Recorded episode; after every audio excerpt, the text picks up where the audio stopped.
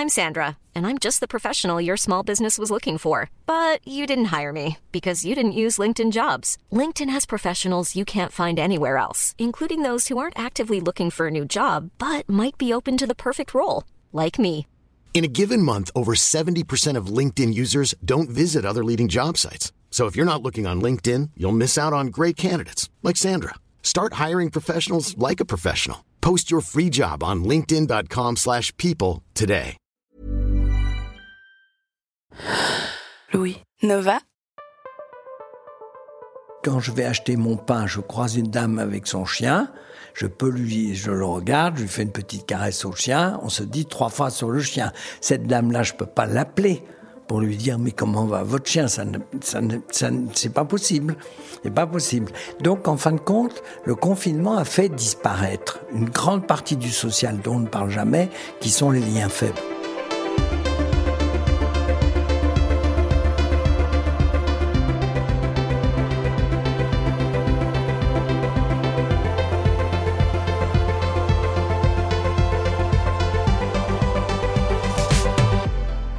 Ces temps si étranges, je pense que vous êtes d'accord avec moi, le monde semble changer singulièrement de matière. Notre rapport au travail est transformé, notre rapport à l'espace public évidemment, au corps peut-être, puisqu'on ne le balade plus comme avant, notre rapport au temps surtout, à l'avenir, mais notre rapport à la parole. Est-ce qu'on se parle différemment dans ce monde de confinement et d'angoisse? J'ai voulu en discuter avec François de Singly.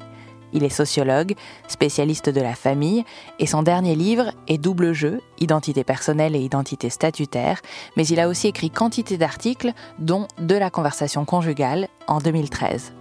François de Singly s'inscrit notamment dans le sillage du sociologue canadien Erving Goffman, qui a forgé une théorie de l'interaction qui a eu une influence considérable. J'ai demandé à François de Singly comment la période actuelle transformait nos conversations. Je suis Charlotte Pudlowski, vous écoutez Fracas.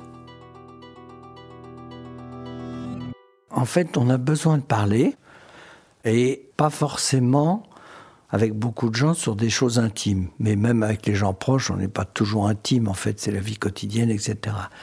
Et donc, il y a un premier, euh, pour analyser la conversation, on peut utiliser un premier concept de, de Goffman qui s'appelle les territoires de la conversation. Justement, il utilise la notion de ressources sûres.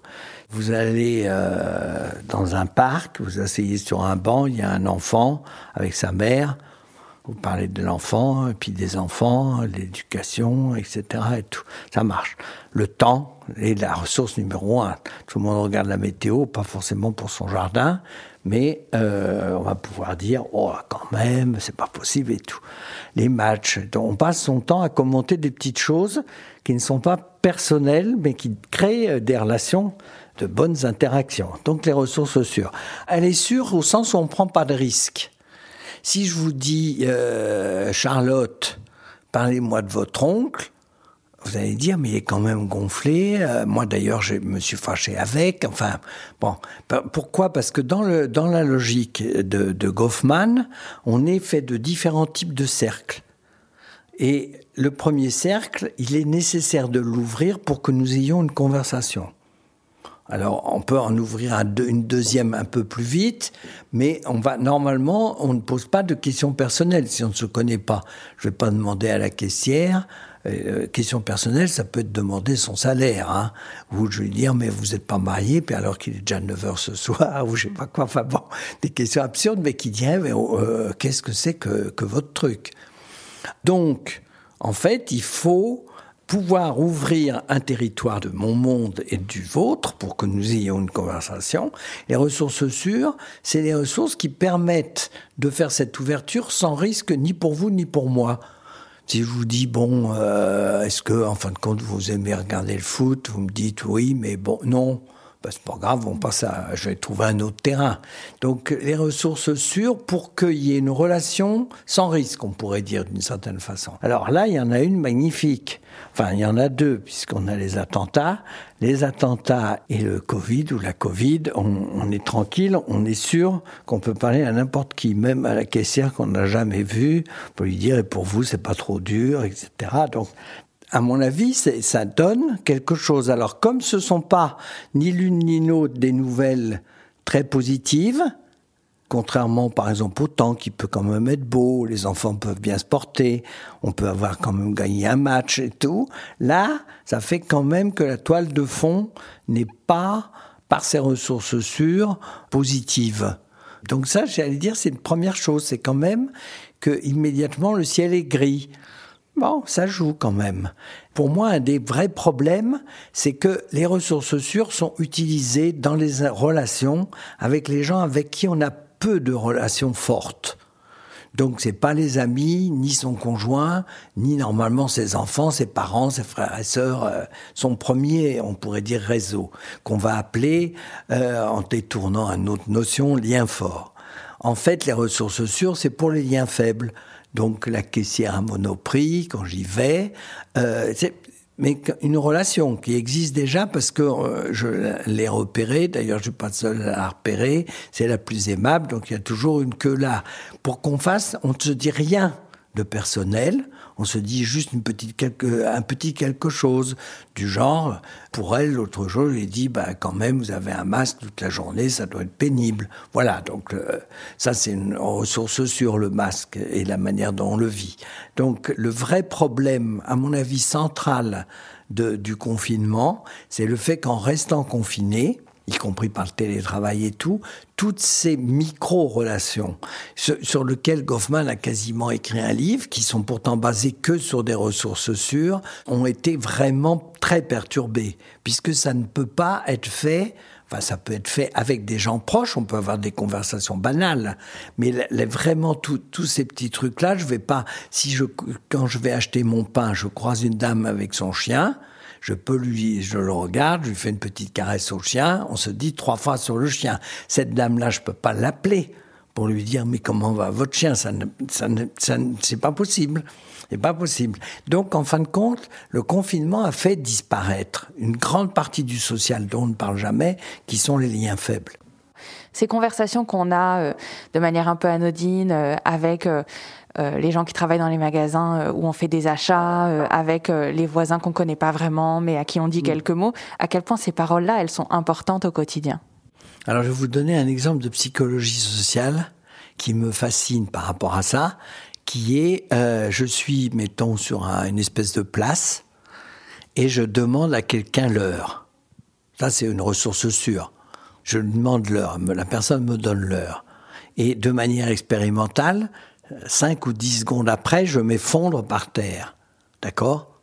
Donc il y a naturellement des gens qui observent tout. Je fais ça et à d'autres moments, je tombe par terre sans avoir demandé à quelqu'un l'heure. La probabilité que la personne vienne me porter secours parce qu'elle m'a donné l'heure, ce qui est quand même rien du tout. Hein. Donc une micro-relation, double ou triple le type du fait qu'on a une relation. Dans cette optique, la, la micro-relation est une... Là, je suis goffmanien, hein, donc je veux dire, il n'y a pas de preuve, mais c'est le fait que c'est aussi ce qui nous fait soutenir, et notamment sur les gens qui sont seuls. C'est-à-dire ça, je l'ai fait même de manière quasi expérimentale, justement dans les problèmes de caisse il y a des gens dont ça sera peut-être la seule conversation. Il y a beaucoup de gens qui ont très peu de, relations. Les micro-relations peuvent être suffisantes. Donc, ils vont repérer les horaires des caissières. Ils vont aller acheter des fois trois fois une baguette, puis oh, j'ai oublié le beurre et on y va trois fois, et comme ça, on a déjà trois micro-relations. Eh bien, euh, la personne est mieux que zéro. Non, non, les micro-relations sont un social invisible. On a parlé beaucoup d'invisible hein, dans le confinement, euh, sans parler justement des micro-relations qui, elles, étant invisibles, ont pu disparaître. C'est naturellement très très loin. Non, elles sont, je dirais pas forcément aussi centrales que les relations fortes, mais à mon avis, c'est les micro. Euh, on parle toujours du lien social. Alors ça, ça me mais en fait, le lien social, c'est des fils. Hein, le lien, c'est des fils de toutes les tailles. Et en fait, quand euh, on, pense toujours justement l'engagement citoyen, non mais que des gros fils. Alors on se dit quelqu'un qui n'a pas d'engagement citoyen, comment il tient? Ben, S'il si, est, est, dans son quartier, qui salue tout le monde, etc., il n'a aucun problème euh, personnel, mais y compris il contribue Hein, la personne, il non seulement ça, ça le, lui fait du bien, mais ça fait du bien à tout le monde, la, la, contribution. Toutes les micro-relations qui sont les conversations de la vie quotidienne au niveau de la création de l'univers dans lequel nous vivons, en fait, les gens pensent que c'est très secondaire mais ces choses microscopiques sont vraiment au cœur de ce qui euh, nous euh, fait tenir. Et donc le confinement, c'est qu'on avait une société très paradoxale, je pousse un peu naturellement de manière schématique, dans lequel on n'avait que des choses importantes. Le président nous parle, et, des liens forts, et tout le reste de ce petit humus, je dirais d'une certaine façon, euh, du terreau de la vie sociale disparaît. En revanche, les liens forts n'ont pas été si perturbés parce que on peut soit vivre sous le même toit, soit avoir des amis proches, soit avoir des frères. Moi, mes frères et sœurs, par exemple, on n'a jamais autant parlé au téléphone que pendant le confinement. Donc j'ai beaucoup plus de relations avec eux dans les liens forts que même hors du confinement. Donc les liens forts, les liens forts et assez forts ont été plutôt renforcés dans le confinement donc d'un côté, les liens faibles ont quasi disparu, les liens forts sont au moins restés au même niveau. Et est-ce que vous ne pensez pas que le confinement, ça transforme aussi plus rapidement ce que vous appelez euh, les liens faibles en liens forts? C'est-à-dire que j'ai l'impression qu'il y a, moi en tout cas dans ma vie professionnelle par exemple, des collègues ou des clients, des gens avec qui j'échange euh, au quotidien euh, par Zoom, tout à coup on va se mettre à se raconter des choses assez personnelles parce que notre parole n'est plus encadrée par le lieu de travail. Donc en fait, est-ce qu'on n'accélère pas le renforcement des liens faibles en, liens forts? Alors en lien, c'est pour ça qu'il faudrait euh, conceptuellement euh, trouver un terme intermédiaire. Hein, bon, on a des amis très forts, et puis on a des collègues amis, puis on a des collègues. Le terme moyen, à mon avis, n'existe pas, et c'est celui que vous désignez un peu. Et donc, d'une certaine façon, certains territoires personnels sont éventuellement plus faciles à ouvrir par le Zoom ou par toutes ces procédures-là, le téléphone, etc., qu'en face à face, puisque on le fait chez soi. Donc déjà, on voit un peu de décor. Donc déjà, en fin de compte, son bureau est un monde personnel. C'est pour ça que des liens faibles moyens c'est-à-dire les liens intermédiaires peuvent très bien basculer sur un peu des liens un peu plus forts. Je vois j'ai des collègues qui ont des enfants pendant le confinement. Alors j'aurais demandé comment ça se passait.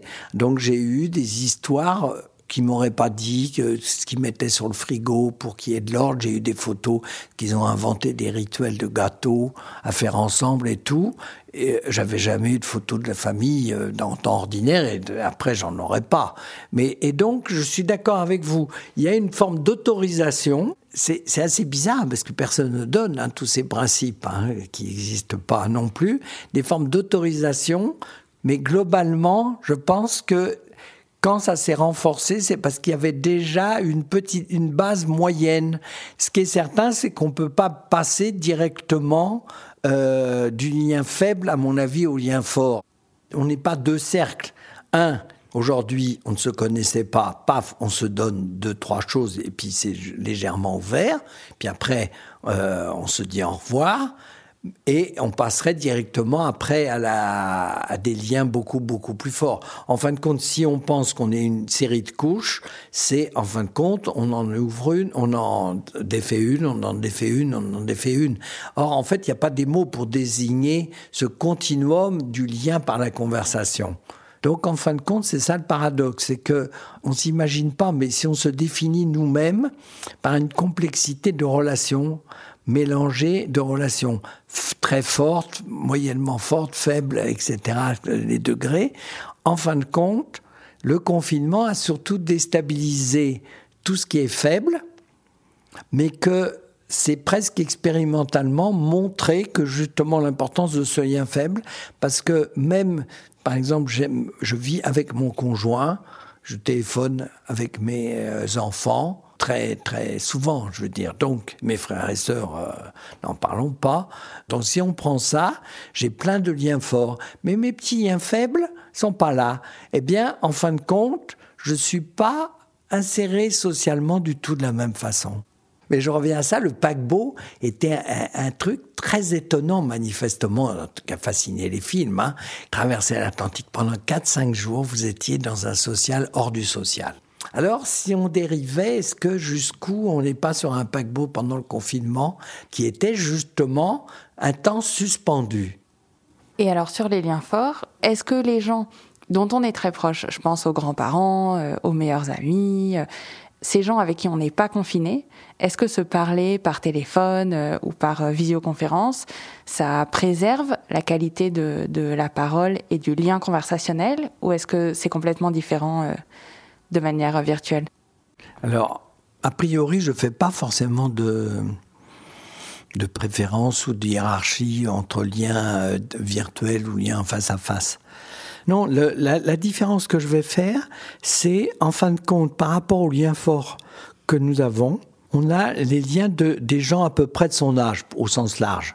Euh, donc les amis, les frères et sœurs, les partenaires, les, bon, les collègues aussi, certains collègues plus proches et tout. Donc ça, il n'y a pas forcément de problème à mon avis. Ça ne veut pas dire qu'il n'y ait pas de reconversion des relations.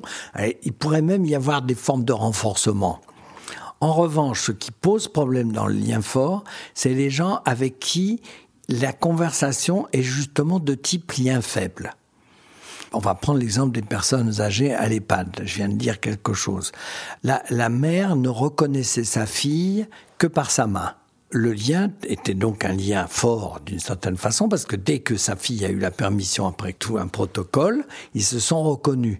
Euh, il n'y a pas de conversation possible, même avec des gens on, a eu des liens très forts, mais là, on va euh, dire, bah tiens, c'est peut-être l'heure de déjeuner, qu'est-ce qu'on va déjeuner? Donc on a paradoxalement, avec des gens forts, ça c'est pas non plus souvent souligné, avec certaines personnes, des liens forts, on a des conversations de type lien faible au moment du, du très grand âge. Et puis, c'est la même chose de l'autre côté de l'âge avec les tout petits enfants. Pourquoi avec les tout petits enfants? Parce que les tout petits enfants, ils peuvent dire bonjour euh, aux grands-parents, mettons, grands-parents là non non hein, on va dire, mais ils n'ont pas une logique de conversation. Les petits enfants, petits en âge. Hein. En fait, on, joue un peu avec eux, on dit des choses et tout, et c'est pas des liens conversationnels au sens classique. Non, c'est pas possible. Un enfant, même, euh, même 4, 5 ans, il n'y a pas de. Alors, c'est possible s'il y a des pratiques communes, par exemple, des grands-parents. Euh, j'ai un ou deux exemples où, en fin de compte, la grand-mère s'y est mise et donc il raconte vraiment, par exemple, si on prend Harry Potter, puisque c'est ce qui se passe dans la famille, euh, on s'est mis à lire Harry Potter pour nos petits-enfants, de telle sorte qu'en fait, pendant le confinement, eux, ça a été une pratique familiale. Ils ont lu Harry Potter tout, euh, en famille. Et donc, nous, on pouvait parler à nos petits-enfants qu'on ne voyait pas en commentant Harry Potter. Mais sinon, c'est pas possible. Il n'y a pas de conversation. Donc, si on veut, il faut vraiment trouver un terrain de conversation dans le virtuel beaucoup plus fort et nécessaire que dans le face-à-face où on peut se mettre à ce moment-là à jouer. Donc ici, une des difficultés quand même aux deux morceaux de l'âge, les plus vieux et les plus jeunes, c'est des liens forts au sens on y est très attaché, mais dans lequel les conversations, j'allais dire même ordinaires, ne sont pas si faciles et sur le fond, même les ressources sociales ne marchent pas. Donc il y a, un vrai problème. Et donc je vous invite par rapport à ça, par rapport à votre question tout à l'heure, ne pas mettre au même niveau, même les liens forts, les amis et ses grands-parents, à mon avis, ça être grands-parents très âgés. Hein. N'a pas grand-chose à voir parce que les contraintes ne sont pas du tout du même ordre. Ce que je pense, c'est que la conversation au sens large, hein, l'échange de la parole, a été déstabilisée par les liens faibles et par les difficultés ou la fragilité des liens forts. Ce que j'appelle la fragilité des liens forts, les petits-enfants et les personnes très âgées. D'un côté, ne jamais sous-estimer euh, les petites conversations, et donc vraiment, y compris s'obliger à les soigner. C'est-à-dire pas juste on passe, on voit un voisin, on dit rien, mais on fait un petit, juste un petit sourire. Un petit sourire, c'est mieux que rien. Mais s'obliger à dire un tout petit peu de phrases, c'est faire un pas de plus dans l'entretien du lien faible.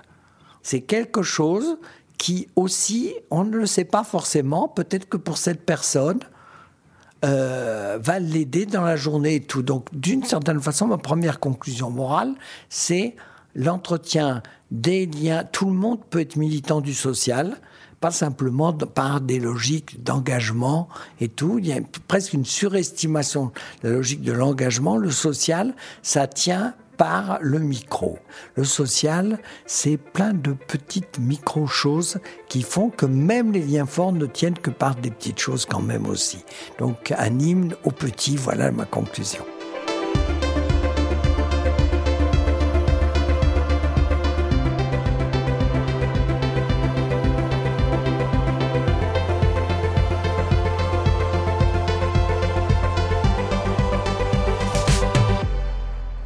François de Singly est sociologue. Je vous invite à découvrir ses livres passionnants, notamment Séparer, Vivre l'expérience de la rupture, ou son dernier, Double jeu, Identité personnelle et identité statutaire, chez Armand Collin. Cet épisode de Fracas a été monté par Lucille Rousseau-Garcia, réalisé et mixé par Malo Williams. La musique a été composée par Valentin Fayot.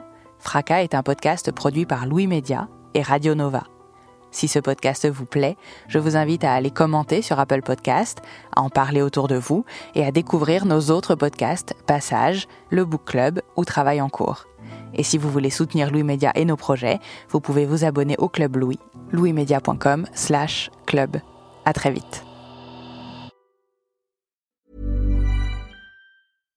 Hi, I'm Daniel, founder of Pretty Litter. Cats and cat owners deserve better than any old-fashioned litter. That's why I teamed up with scientists and veterinarians to create Pretty Litter. Its innovative crystal formula has superior odor control and weighs up to 80% less than clay litter. Pretty Litter even monitors health by changing colors to help detect early signs of potential illness. It's the world's smartest kitty litter. Go to prettylitter.com and use code ACAST for 20% off your first order and a free cat toy. Terms and conditions apply. See site for details. Support comes from ServiceNow, the AI platform for business transformation. You've heard the hype around AI. The truth is, AI is only as powerful as the platform it's built into. ServiceNow is the platform that puts AI to work for people across your business, removing friction and frustration for your employees, supercharging productivity for your developers, providing intelligent tools for your service agents to make customers happier. All built into a single platform you can use right now. That's why the world works with ServiceNow. Visit servicenow.com/ai for people to learn more.